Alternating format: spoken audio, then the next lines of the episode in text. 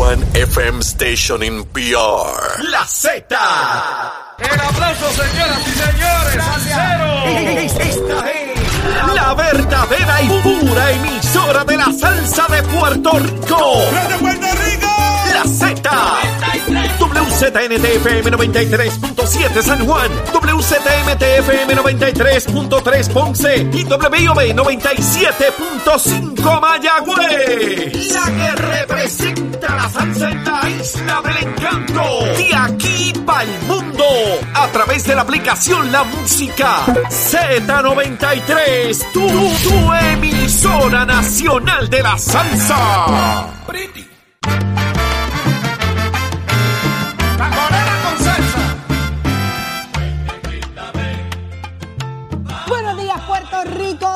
Llegué tarde. Levántate que el despertador te está velando y te agarra el tapón. Se lo tomó en- muy en serio. Muy en serio, muy en serio. Son las 7 y 3 de la mañana y compañeros, permítanme comenzar diciéndole a Iván Joelia, mi esposo que está en el hospital, papi, aquí llegué, aquí llegué. Que tú veas la falta que me hace, eres tú quien me levanta todas las mañanas. Y pues hoy, hoy pues me cogió el día. Cuando yo he visto la luz del sol por aquella ventana, yo me tiré de la cama como si hubiesen tirado hormigas en la cama. Pero mis disculpas, eh, tengo extraordinarios compañeros que, que son los duros en esto y este show está al día, al día. Tanto así que, señores, usted nos escucha a través del 93.7 en San Juan, 93.3 en... 93.3, estoy perdida, ¿verdad? Ponce. Ay, 93.3 en Ponce. ¿eh? Y 97.5 Y en Mayagüez. 97.5 en Mayagüez. Perdónenme esa y unas cuantas más, te lo estoy diciendo, te lo estoy diciendo. Pero aquí estamos, usted está escuchando Nación Z. Eh, venía escuchándolos también a ustedes, compañeros, me encanta lo, lo rico que se escucha. Nación Z a través de la radio y usted a través de la aplicación La Música nos puede ver y de igual forma en Facebook. Saludo a todos esos que están conectados y mis disculpas, pero aquí estamos. Puestos y dispuestos. ¿verdad? Prestos, prestos y dispuestos. prestos y dispuestos. Pero hay una que siempre está más que lista, señores, y es que está al día en todo, y es aquí que usted la escucha. Ella es Carla Cristina. Carla, ¿qué está pasando? Buenos días. Buenos días, Jorge. Buenos días, Saudi. Buenos días, Eddie. A todas las personas que nos ven y nos escuchan a través de Z93. Pues en los titulares tenemos que la empresa Luma Energy entregó al negociado de energía un tercer informe sobre el apagón general ocurrido el pasado 6 de abril e indicó que tardará hasta septiembre de este año para comunicar exactamente qué provocó la avería. En otros temas, la Junta de Control Fiscal notificó que se quedará anulada la Ley 80 que proveía para un retiro temprano a ciertos empleados públicos, lo que implica que culmina la búsqueda de un mecanismo alterno para implementar alguna forma de retiro incentivado. Y de otra parte, el representante independiente Luis Raúl Torres solicitó a la autoridad de tierras que certifique los fondos legislativos asignados por los legisladores nuevo progresistas del distrito de San Juan destinados a servicios de bacheo y repavimentación con la compañía JR Asphalt. Y en temas internacionales, la secretaria del Tesoro de Estados Unidos, Janet Yellen, advierte que prohibir el aborto perjudicará la economía del país, pues quitarles a las mujeres el derecho de decidir las privará de la capacidad de continuar educándose y sostuvo que las más afectadas serían jóvenes de raza negra. Du- du- du- Duros en entrevistas y análisis. Nación. Nación. Por música y la. Nación Z, Achero Gozoso con esa salsita sabrosa y usted está en sintonía con nosotros acá desde bien tempranito en la mañana, pero usted está claro, usted piensa como yo. Los temas siempre de pensión alimenticia, usted se tiene que detener a escuchar. Hay una cantidad de situaciones siempre pasando eh, eh, con asuntos de asume que, que orientarnos y si hay cambios en la ley, pues son sumamente importantes. Así que Jorge Suárez ya está con nosotros, Orlando Aponte, y él es el representante del Partido Popular Democrático. ¿Qué es lo que está pasando? Cuéntanos, Jorge. Buenos días, representante. Bienvenido nuevamente a Nación Z. Buenos días, licenciado. Muy buenos días, Eddie, Jorge, Saudi. Un gusto estar con ustedes y Buen para las personas que nos escuchan. Representante, usted tuvo, usted, vamos un poco en perspectiva, hay una medida eh, de su autoría que está trabajando con el tema de las pensiones alimentarias, más bien con relación a los porcentajes que deben de alguna manera otorgarse, porque para que obviamente la persona que está prestando la pensión pues tenga dinero para vivir de alguna forma también, ¿verdad? Que pueda pagar gasolina, comprar alimentos, entre otros, entre otros objetos, porque en muchas ocasiones eh, la pensión es tan alta que dejan desprovisto de economía, ¿verdad? De, de, suficiente economía a la persona alimentante en este caso. Usted tuvo una vista el día de ayer. ¿Qué pasó en esa vista? En efecto, eh, nosotros tenemos una medida que, que es la, esta es la Cámara 1153, que busca que se revise eh, la reserva de ingresos del padre o madre no custodio, o sea, el que paga la pensión. En este momento la ley dispone que basta que le sobre, para que la gente no entienda, la cantidad de 615 dólares y con eso es suficiente supuestamente, para que un padre o madre que paga pensión pueda subsistir, pueda costear sus propios gastos y los gastos relacionados a los hijos que viven con él. Nosotros entendemos que eso es insuficiente, especialmente para las personas que cobran más del mínimo federal.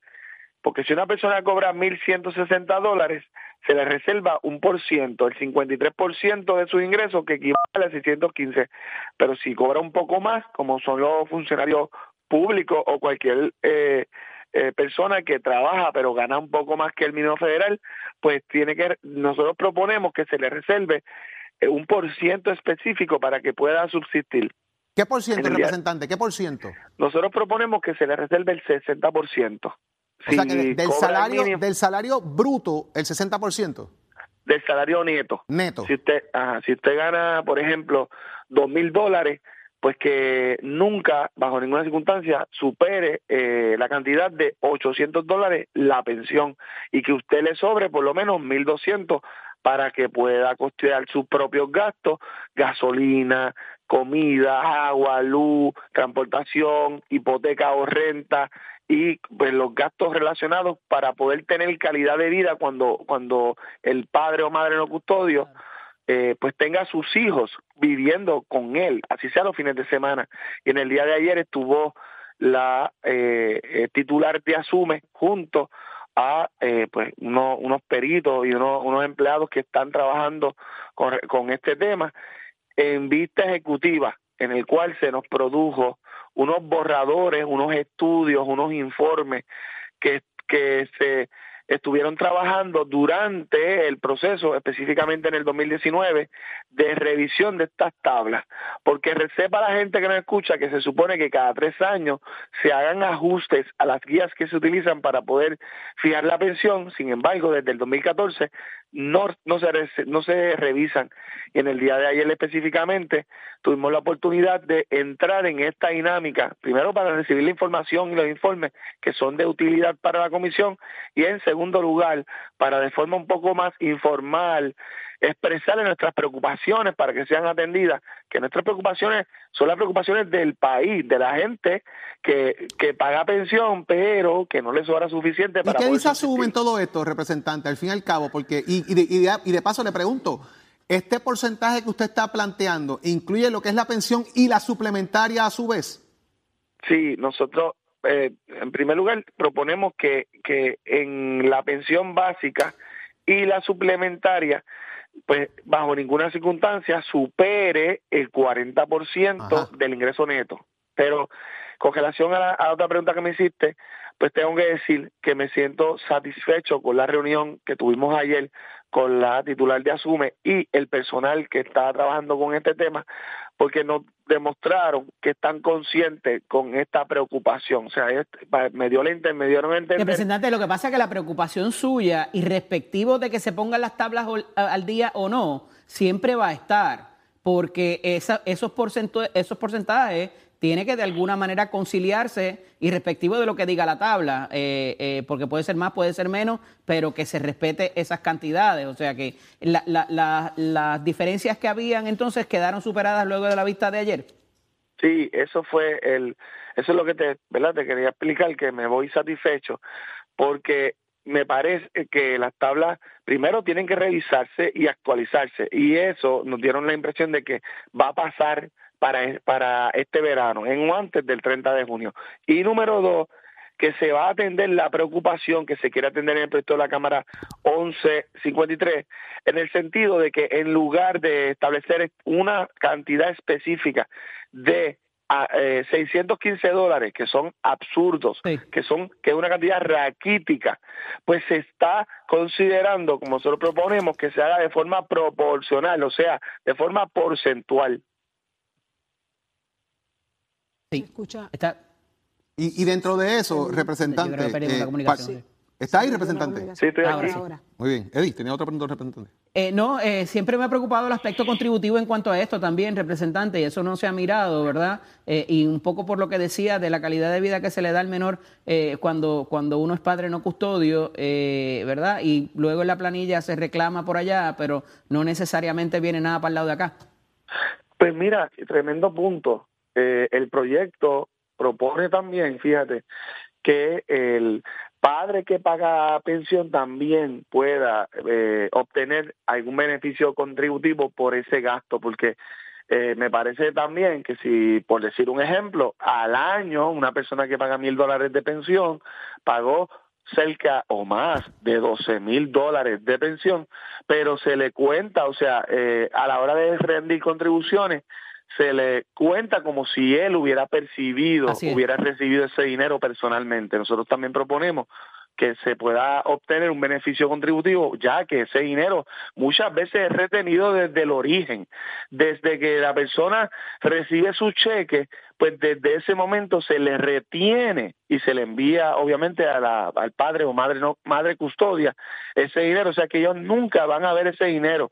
Por tanto, me parece injusto que tenga que eh, pagar contribuciones sobre una cantidad de dinero que ellos realmente nunca van a recibir. Y número dos, si se puede obtener un beneficio por dependiente, o sea, si el padre o madre no custodia tiene dos hijos, me parece también razonable que pueda obtener un beneficio contributivo por ese dependiente, al menos el 50%. Claro.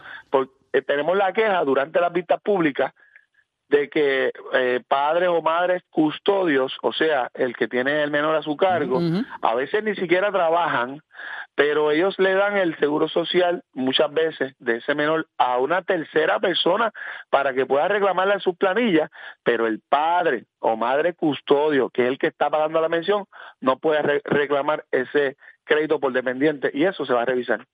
Importante eso, representante, y, y esta, esta iniciativa es bien importante en estos días atenderla, pero no puedo dejarlo ir, representante, cambiando el tema rapidito. Ayer hubo conferencia legislativa en el Partido Popular Democrático, como arde la pava, yo le pregunto qué pasó allí, llegaron a un acuerdo, hay paz popular, ya hay- las enmiendas a la reforma eh, al código electoral las tienen para poderlas aprobar, Connie está tranquilito, cuénteme.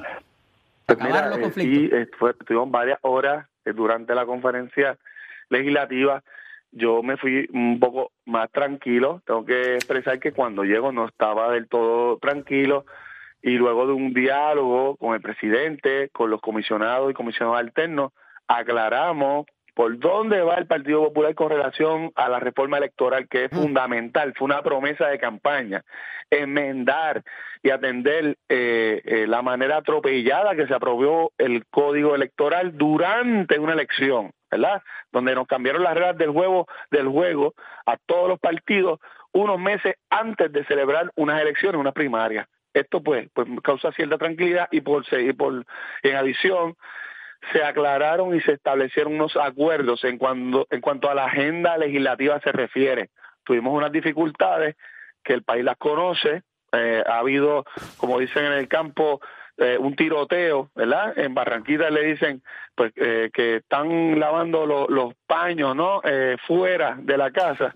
Pues en ese sentido estamos más tranquilos porque pudimos explicar muchos de los que teníamos preocupaciones, incluyendo eh, un compañero, el Domingo, Domingo Torres, que tiene una preocupación genuina sobre el estatus de la reforma laboral. Hay dos reformas, la reforma electoral que, que ayer se atendió, pero por otra parte la Cámara de Representantes ya atendió una reforma la laboral reforma que le laboral está en el Senado, en manos de y Rivera y no sé lo que va a pasar allí.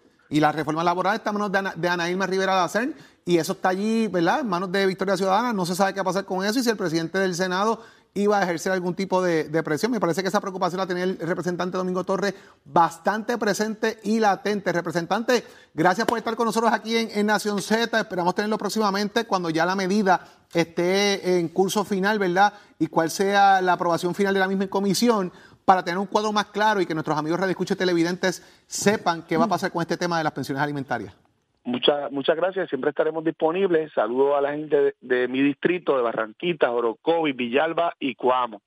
Gracias, representante. Buen día. Mucho éxito. está, Buen día, muchísimas gracias. gracias. Muchísimas gracias, representante. Orlando Aponte del Partido Popular Democrático. Interesante el asunto de Asume.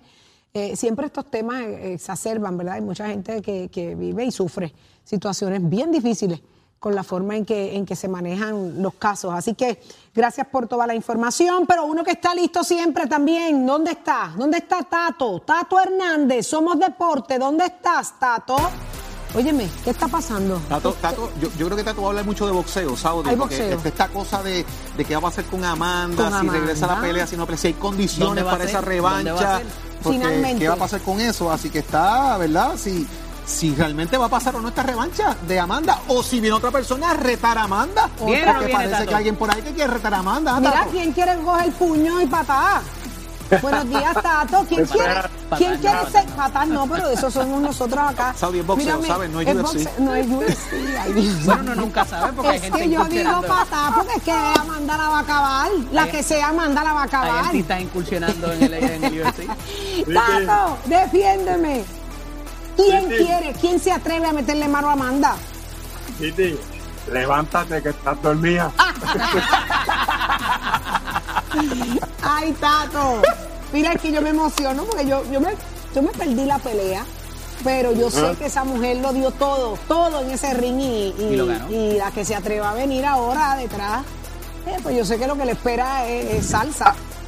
Lo siguiente, el promotor Bob Arum, tú sabes que le gusta también incursionar, sabe que ahí hay un buen billete. Él tiene una peleadora que se llama Micaela Meyer, es americana, una muchacha muy buena que en el 2012 ganó el Campeonato Mundial de Boxeo Femenino, ha estado en las Olimpiadas también y es la campeona de las 130 libras. Ella tiene una agenda de dos peleas, pero Bob Arum tira pues la arenita por ahí como quien dice que la mía está libre, la mía si quiere pelearte una pelea, yo se la quito para que pelee con Amanda, tú sabes, obviamente el hombre buscando entrar en la danza de, de los dineros, todo esto es negociable porque sabe que Amanda todo lo que genera, pero ya ese sentimiento de parte del señor Aaron es tarde y esa reclamación de que tiene una muchacha que es buena, que es campeona en la 130, pues negro, quédese con eso porque ya encima de la mesa está el contrato y esa revancha va se están dictaminando los últimos acuerdos. Creo que va a ser para cerca del mes de octubre allá en Irlanda, como quiere la Taylor, porque donde sea Amanda le va a dar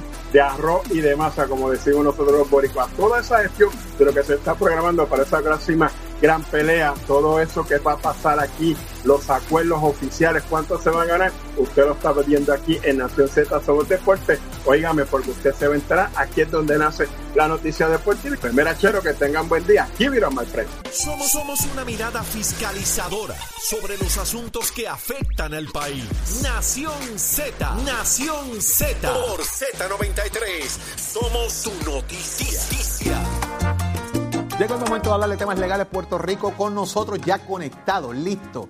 El licenciado Jorge Molina Mencía. Buenos días, Tocayo. Muy buenos días, buenos días a todos. Qué bueno que está con nosotros, licenciado. Afiliación. Vamos a seguir hablando de este tema, que es importante. Eh, ¿Cuál es el propósito real de la afiliación?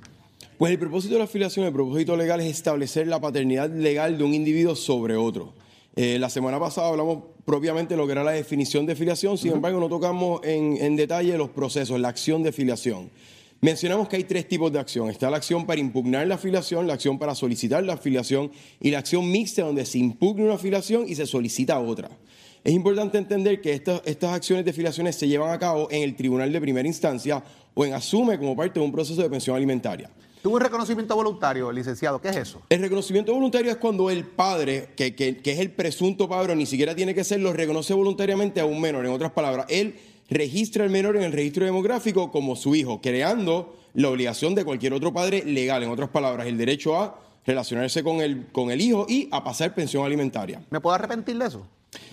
Eh, el arrepentimiento no es automático. En otras palabras, cuando un padre reconoce voluntariamente a un menor, usualmente no se acepta el arrepentimiento. Sin embargo, si este padre, si este presunto padre reconoció al menor de manera involuntaria a través de amenazas o intimidación, pues en ese caso, por excepción, pudiese echarse para atrás el reconocimiento. Y entonces yo reconozco al menor, pero eh, resulta al final del día con alguna prueba de que yo no soy el padre del menor. ¿Qué pasa ahí? Esa es la situación más común. Este, el padre voluntariamente reconoce un menor y después se da cuenta que no es el padre biológico. En este tipo de situación, pues ese padre tiene seis meses desde que se enteró de que no es el padre biológico para impugnar, para comenzar la acción de impugnación de filiación. ¿Cómo yo podría, eh, de alguna manera, hacer esa impugnación, licenciado? ¿Tengo que hacer una prueba de ADN? La prueba de ADN es la mejor evidencia en cualquier tipo de filiación, de acción de filiación. El tribunal motupro puede ordenar a las partes a, a, realizarse la prueba, inclusive cuando las partes no lo hayan solicitado.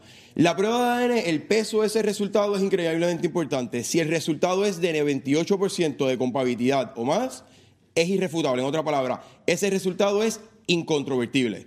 Sin embargo, si el resultado da una compatibilidad de 95 a 97.99%, ese resultado sí puede ser objetado por la persona. Y cuando el padre no aparece, ¿qué pasa? Asume eh, la administración de su padre sustento de los menores tiene eh, mecanismos para poder localizar al presunto padre cuando este no, no, aparece. Sin embargo, si no se llega a localizar, es imposible. No se puede llevar a cabo una acción de filiación contra una persona desconocida. Ah, eso pasa cuando yo no sé quién es el papá, en, en cierta medida. Exactamente. Eh, también está la situación en que la madre no, a lo mejor no tiene conocimiento de quién es el padre. Ella no puede llevar la acción, como dije, de filiación en contra de una persona desconocida. Sin embargo, si pudiera ser más de un individuo, ella pudiera sí llevar la acción de filiación en contra de todos los presuntos padres y solicitarle al tribunal que se hagan las correspondientes pruebas de ADN para establecer cuál de esas personas es el padre. ¿Y quién paga esa prueba de ADN? Si la prueba sale positiva, la paga el padre. Si la prueba sale negativa, la paga, la paga, la persona que solicitó la prueba. ¿Yo puedo negarme a hacerme la prueba de ADN? Puedes negarte a hacerte la prueba de ADN, pero si te niegas a hacerte la prueba, se crea una presunción de paternidad. En otras palabras, si se niega a hacer una prueba de ADN, eres el padre por default. ¿Y qué pasa después? Que, que pasen todas las pruebas de ADN o lo que ocurre eventualmente, si lo eres, no lo eres. ¿Qué, ¿Qué, ocurre ahí? Cuando el tribunal establece que existe la paternidad, pues ahí se llama una declaración de filiación y ahí el tribunal ordena que se registre al menor de edad en el registro demográfico con los correspondientes apellidos y comienza desde ese momento el derecho del menor a recibir pensión alimentaria y del padre a relacionarse con el menor. ¿Tiene duda usted del proceso de filiación? ¿Qué hay que hacer? ¿La prueba hay que hacerla? ¿No hay que hacerla? Tengo dudas sobre este tema. Llame ahora mismo al licenciado Jorge Molina Mencía. Licenciado, ¿dónde nos comunicamos con usted? Pues el número de la oficina es el 787-740-6188. También se puede comunicar al correo electrónico molinatorolawoffice.yahoo.com. Ya usted lo sabe, comuníquese con el licenciado Jorge Molina Mencía para este y cualquier otro tema legal que usted tenga dudas o necesite orientación. Llame a la oficina del licenciado Jorge Molina Mencía, 787-740-6188. Licenciado, buen día. Buen día. Ustedes, mis amigos, quédense conectados con nosotros, pendientes que por ahí viene Leo Aldrich de frente al país con análisis legales, políticos, de eso que a ustedes les gusta. ¿Dónde? Aquí, en Nación Z. Llévatela, chero.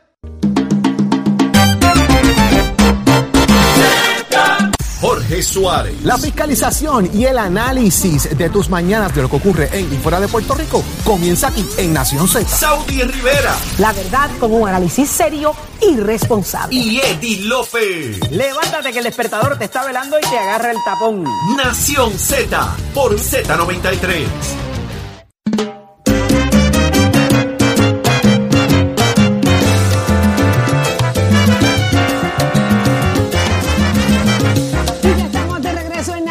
Z, mucha información, unos titulares que usted debe prestar atención. Así que, Carla Cristina, ¿qué está pasando allá en el Departamento de Educación? Bueno, primero que todo, Saudi, buenos días para ti, para Jorge, para Eddie, para todas las personas que nos ven y nos escuchan a través de Z93. Pues mira, en el Departamento de Educación admitió que no cuenta con el personal para la enseñanza de lenguaje de señas en todos los planteles y que para subsanar esa escasez establecerá un proyecto con las cápsulas, con cápsulas creadas por la Corporación de Puerto Rico para la difusión pública y en otros temas, la Cámara de Representantes aprobó ayer el proyecto que crearía la ley del aviso legal al empleado de una reestructuración para la transición y adaptación con el objetivo de expandir las protecciones federales para empleados que son despedidos como parte de una cesantía masiva o cierre de un negocio. Y por su parte, el senador Carmelo Ríos radicó una resolución para investigar si el Departamento de Educación está cumpliendo con la ley que le ordena la implementación y ejecución de cursos académicos sobre el manejo de las finanzas, esto en coordinación con el Instituto de Educación Financiera. Y en temas internacionales, la Red Nacional de Defensa de Derechos Humanos de Haití informó que ha contabilizado 148 asesinatos desde que el 24 de abril pasado se desató una guerra entre dos bandas armadas en Puerto Príncipe.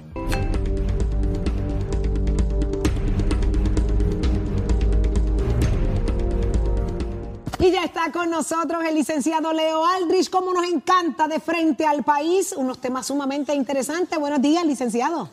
Buen día, Qué bueno escucharte, Saudi. Buenos días para ti, para toda esa radio audiencia, para Jorge, para Eddie. De verdad, muy agradecido y muy feliz de que estés de vuelta aquí en la en la Z93. Muchas gracias. Yo contentísima de escucharlo para ponernos al día con su opinión que siempre eh, es, poderosa. Pero vamos al grano, licenciado. Estamos todos sorprendidos y ayer lo hablábamos, yo incluso lo, lo- presenté aquí, de que esto de lo que están aplazando eh, eh, las sentencias de diferentes figuras, incluyendo los alcaldes, nos llama mucho la atención. ¿Qué está pasando en el sistema para que esto esté ocurriendo? Pero hay uno específico que nos llama mucho la atención y es la de El Cano, allá en Cataño. ¿Qué ocurre?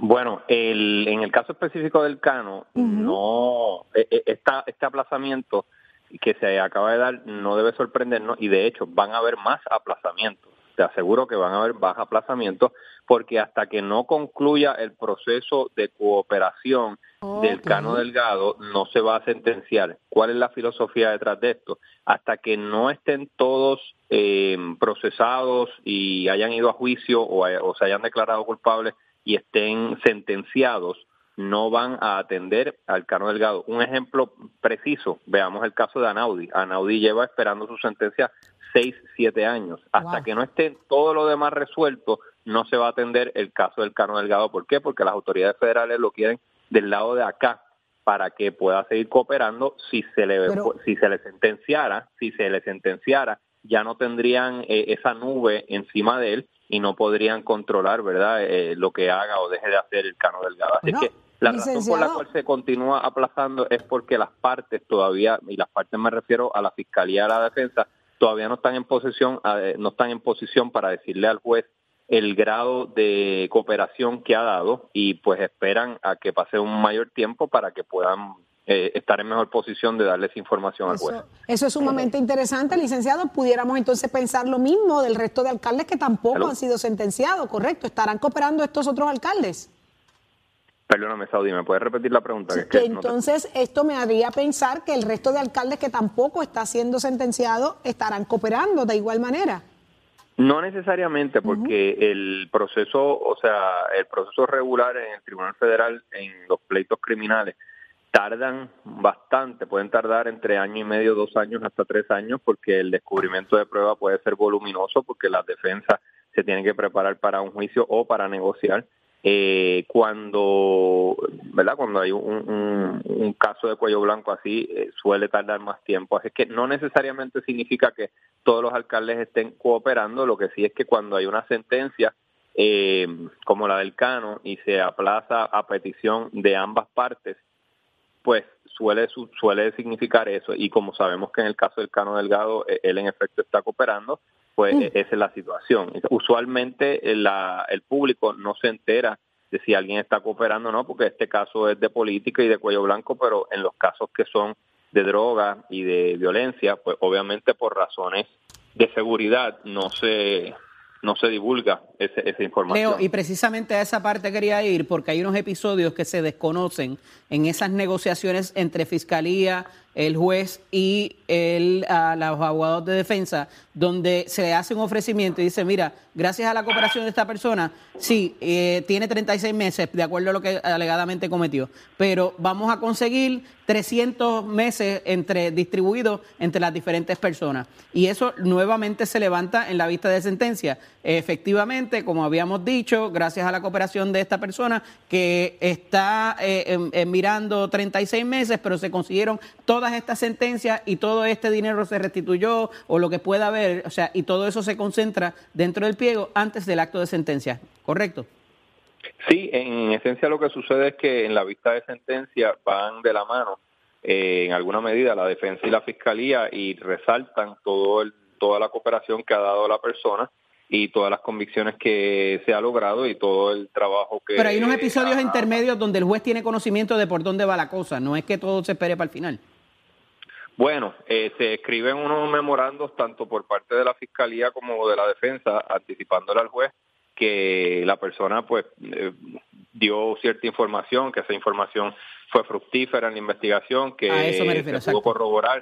Y esa información pues eh, entiende, ¿verdad? Se hace porque la defensa entiende en esa situación que va a poner a la persona en una mejor posición a la hora de la. Claro, porque lo que voy es que queda constatado de esa que esa cooperación se está dando y que está obteniendo frutos. No es que se espere al final para decirle, ah, pues mira, esto se consiguió, eso no se consiguió. los jueces tienen conocimiento de por dónde va la investigación. Bueno, sí, pero la, la sentencia se conoce en la vista de sentencia. O sea, es una sorpresa para todos, tanto para la fiscalía como para la defensa como para el acusado. Se entera el acusado de su sentencia el mismo día de la sentencia. Por eso es que hay veces que los clientes le dicen a uno, pero ¿cuánto me van a dar? Y uno no sabe, uno no, responsablemente no le puede decir, porque aunque uno haga un acuerdo con la fiscalía, la sentencia, la mayor parte de las veces, salvo rarísimas excepciones, queda a discreción del juez o de la jueza. Así es que uno le puede hacer una recomendación y usualmente los jueces toman muy en serio esa recomendación porque viene de la fiscalía que conoce su caso y de la defensa que conoce su caso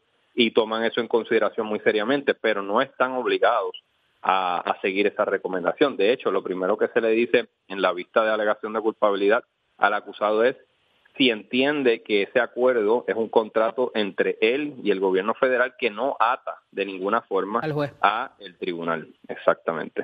Leo, ¿es sexy eh, de alguna manera desafiliarse de los partidos políticos? Porque parece que esa es la moda ahora, desafiliarse, buscar gente fuera de los partidos para unirnos y comenzar a llevar otro mensaje. ¿Será esta la moda? ¿El anti-establishment? ¿La separación de los partidos políticos? ¿Las desafiliaciones?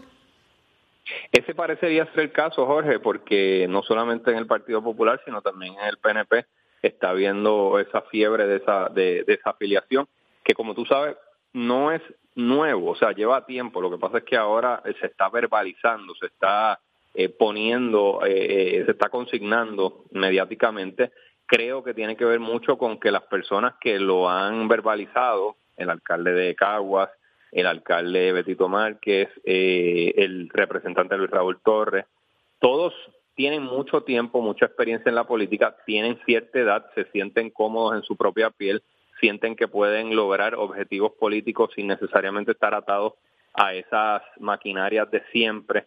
Eh, y me parece a y también comparten con muchas personas de otros partidos. Me parece a mí que ellos se han dado cuenta de que el partido no es lo que era antes, no tiene ese liderato fuerte, centralizado, y pues están explorando tímidamente posibilidades de, irse por cuenta propia. La realidad, sin embargo, es que todavía, pese a todas las críticas, pese a todas las fallas que tienen, los partidos jalan votos y tienen una estructura y tienen personas y tienen dinero, y cuando hay candidatos fuertes a la gobernación, eso percola abajo a las alcaldías, percola en la legislatura, Así que es un cálculo político arriesgado. las rupturas no son nuevas, Leo. La ruptura de Sánchez Vilella con el Partido Popular, la ruptura de Ferré para fundar el Partido No Progresista, la ruptura de Nampadilla en el Partido Renovación.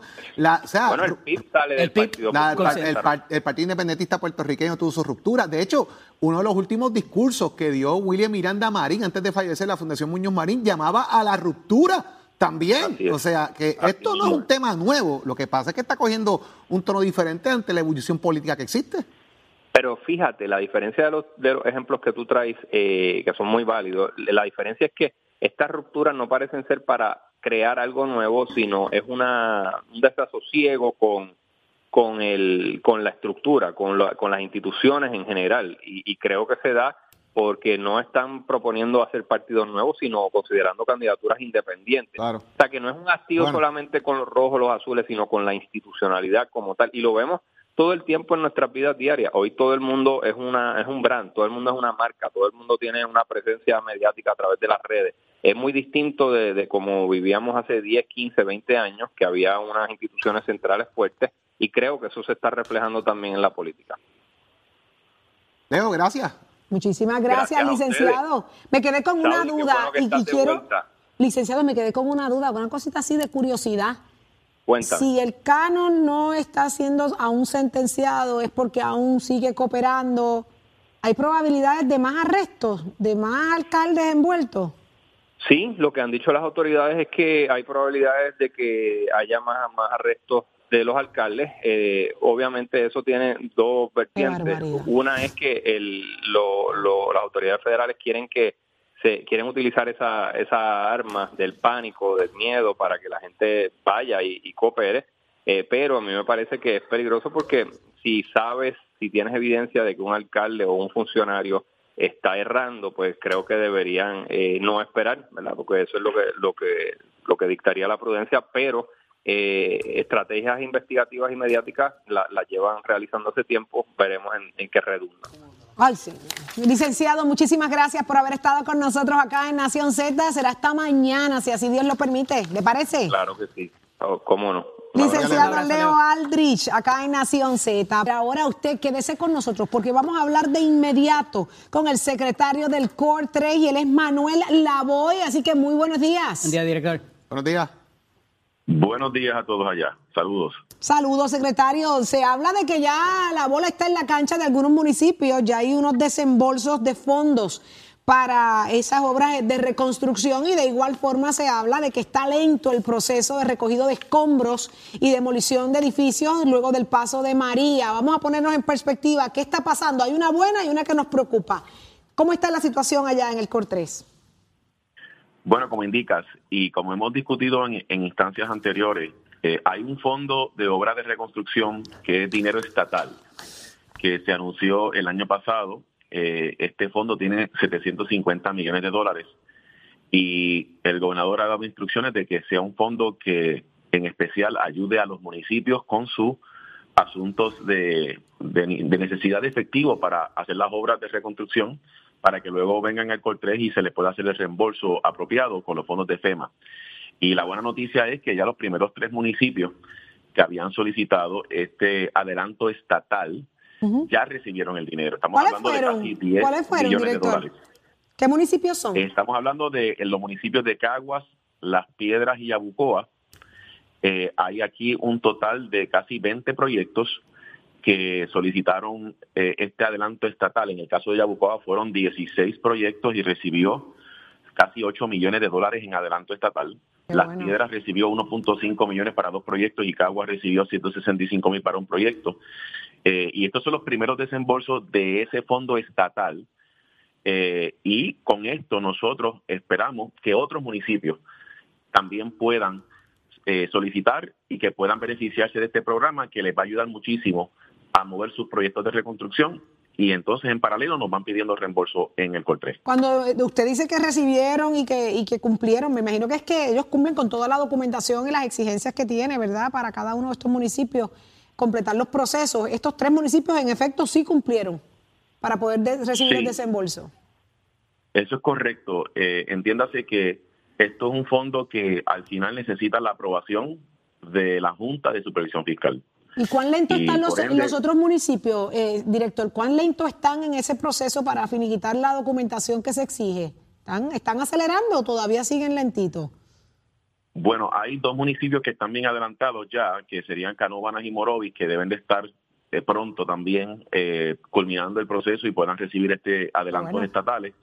Pero eh, hay otros municipios que ya han solicitado. Yo, yo te diría, y creo que lo hemos conversado en el pasado, hubo cierto escepticismo de muchos municipios porque cuando esto arranca el año pasado, la Junta de Supervisión Fiscal básicamente le había impuesto un requisito de que esto podía eh, impactar el margen prestatario, o sea, la capacidad de pedir prestado de, de los municipios y por ende eso era de alta preocupación para muchos de los ayuntamientos. Afortunadamente eso se atendió en diciembre del año pasado eh, y se logra un acuerdo también entre la legislatura con la Junta, se elimina ese requisito y eso ahora yo creo que ha motivado ahora a muchos municipios a poder aprovecharse de este, de este programa y esperamos ahora un aumento en esas solicitudes. Director, ¿cómo va el tema del recogido de escombros? Todavía aparenta haber eh, disposición de escombros desde el huracán María. Recordemos que en el pasado también este tema de los escombros condujo a casos de corrupción en Puerto Rico. ¿Qué está pasando con esto? ¿Por qué todavía está este tema dando vueltas por ahí? Hay dos tipos de, de actividad de recogido de escombros. Eh, uno es el que tiene que ver con las entidades gubernamentales, entiéndase los municipios eh, y las agencias que, ¿verdad? que fueron eh, durante el 2017, 2018, eh, lograron hacer una serie de tareas de, obviamente, recoger todos los escombros que surgieron del huracán María y esos se reclaman ante FEMA, los reclama el municipio, los reclama la agencia directamente a FEMA con la asistencia técnica del COL 3 y lo que está sucediendo hoy es que todavía estamos recibiendo reclamaciones. Entiéndase, todavía hay un municipio o una agencia que todavía está sometiendo documentación para sustentar el gasto y la actividad de recogido de escombros. Eh, eso, eso nosotros todavía estamos recibiendo documentación en muchos casos, no son todos los municipios ni son todas las agencias, pero sí las hay. Y obviamente nosotros los ayudamos a que esa documentación esté correcta, que cumpla con todos los requisitos de FEMA para que entonces se pueda proceder con un reembolso. La nota positiva de ese, de ese lado de la moneda es que es gasto incurrido, o sea, ya el dinero, ya el municipio o la agencia ya lo gastó, por ende, una vez se le reembolsa, sujeto a todo el cumplimiento con los requisitos de FEMA, pues ese dinero le entra a la jarca y lo tienen disponible para otras cosas, como por ejemplo necesidades fiscales del municipio o inclusive promover los proyectos de reconstrucción que los pueden utilizar. Ahora bien, hay otro programa eh, que es uno para propiedades privadas. Entiéndase, recogido de escombros y demolición de propiedades privadas. No son de activos municipales o, eh, o sea, no es, no es infraestructura pública, no son estructuras públicas, son privadas. Y ahí hay un programa que se trabajó en el 2018 por FEMA y el COR 3 eh, y con AFI, la Autoridad para el Financiamiento de la Infraestructura, que era para María y entonces cuando llegan los terremotos se trabaja diferente para los municipios del sur de que sean los municipios directamente los que los corran. En el caso del el huracán María, la gran dificultad que ha tenido este programa, yo te diría que son dos. La primera es el diseño del programa. El diseño del programa como tal, es un programa de FEMA. Eh, es, un programa, es un programa que tiene por diseño eh, muchas trabas, eh, y honestamente, pues eh, nosotros hemos levantado esa bandera ante FEMA, le hemos dicho que este programa realmente necesita revisarse por completo. O sea, el diseño del mismo eh, tiene muchas deficiencias y, muchas dificultades. Por otra parte, el, el, cada vez que pasa el tiempo es más difícil justificar el que una estructura se pueda atender por este programa, porque el programa dice, verbatim, dice que tiene que ser una propiedad eh, que esté en un estado tal que represente un peligro inmediato, inminente a la vida de las personas. Es bien importante. ¿Qué sucede? Si tú tienes una propiedad que está abandonada y que es, o si, si es considerada como estorbo público y no vive nadie y no hay nadie alrededor, eso FEMA lo ha visto como que lo hace inválido. ¿Me entiendes? No lo hace inelegible porque porque es tiene que representar un, peligro. un, peligro inmediato a la vida de las personas que viven allí o a las personas que están en la inmediatez. Director. eso es un ejemplo. eso, un ejemplo de las trabas que hemos encontrado. Eh, eh, y de la cantidad de edificios que hay en estas condiciones. Así que es sumamente importante que se toque este tema. Nos encantaría seguir hablando, eh, director, así que queremos hablar con usted en los próximos días también para, para mantenernos al tanto de esto. todos los municipios sufren de lo mismo y hay que tener claro qué va a ocurrir y cómo se van a manejar los asuntos. Así que, director Manuel Lavois, eh, del COR 3, muchísimas gracias por estar con nosotros acá en Nación Z. Excelente día. Gracias. Buen, día.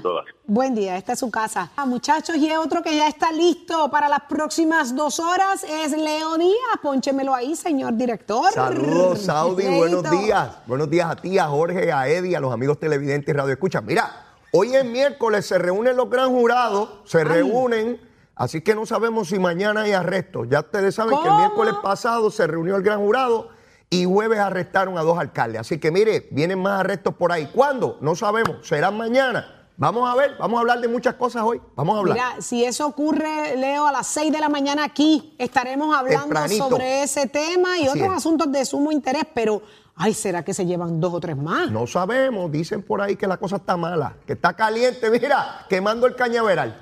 Mira, a mí me pusieron en un papel, me escribieron aquí, Leo, cinco más. Cinco. Yo dije, ¿qué es esto? Wow. ¿Qué es esto? más, Mira, mira, muchos. mira, no, no, no se puede. Mira, quema el cañaveral este A ya. Quémalo vamos. ya, quémalo ya. A eso Buen vamos, día, eso Jorge. vamos. Buen día, Eddie. Será Hasta entonces hasta mañana a las 6 de la mañana, Nación Z, por Z93. Excelente día.